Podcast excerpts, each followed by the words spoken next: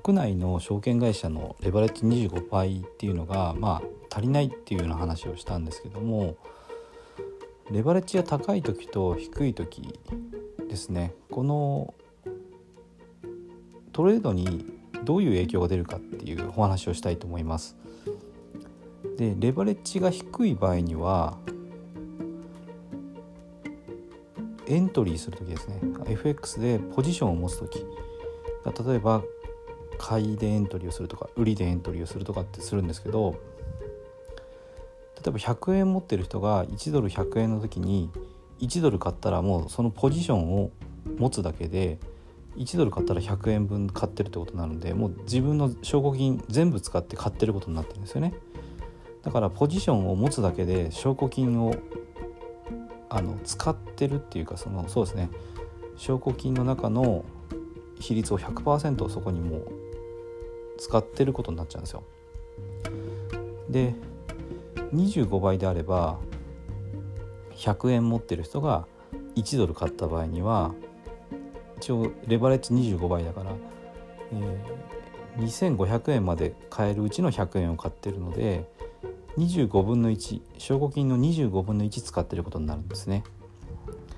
だから100円持ってる人であれば4円かな？100円の25分の1なんで4円分の、えー、証拠金を使ってるってことになりますね。で大体まあ FX でその複利で増やしていこうとした時に、まあ、私が話してるやり方はあのバルサラの破産確率っていうのを考えてやりましょうっていう話をしてます。でこのバルサラの破産確率っていうのは勝率ですね。あのそのロジックでエントリーした時に勝つ時と負ける時は必ずあるので勝率。それから損切りした場合の資金率ですね。自分の資産の何パーセントまで損切りするか。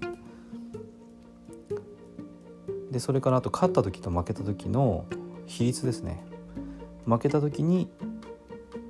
例えば2%資金が減ります勝った時には3%増えますっていうそのレシオになりますこれがあのバルサラの破産確率を計算する時の条件になるんですけどでこのバルサラの破産確率っていうのがゼロになるようなトレードを繰り返していこうっていうのがあの FX の究極であるその複利運用の条件なんですよね。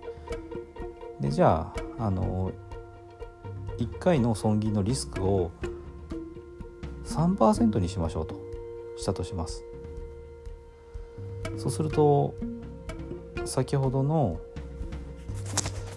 えーと、25倍の場合ですねもうフルにレバレッジ使っても4%の資金がもう証拠金がそこにポジションを持つだけで使われてしまっているんですよね。でさらに値動きをするんで、まあ、証拠金のその維持率としては下がっちゃうんですよね。だからあのレバレッジっていうのはそのポジションを持つために必要な証拠金の大きさを下げるっていう意味ができるのでちょっとこれは難しいんですけども自分の証拠金をなるべく使わずにまあポジションを持てるっていう方がいいんですよね。で損切りは損切りでちゃんと設定すればあの負け負けが確定した時の損失額っていうのはレバレッジが何倍何倍であろうともあの自分で設定できるんでそこはあの正しい知識と正しい手法を身につけてる人にとっては全然リスクじゃないんですよ。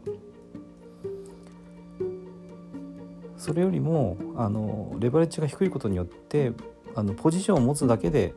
証拠金を消費してしまう。こっちの方があのすごくもったいないんですよね。だからあの本当にプロでやってる人っていうのはみんな海外のあの講座を使ってますね。でかつ、まあ、前回お話ししたように出勤のトラブルがないっていうことはあの大前提になります。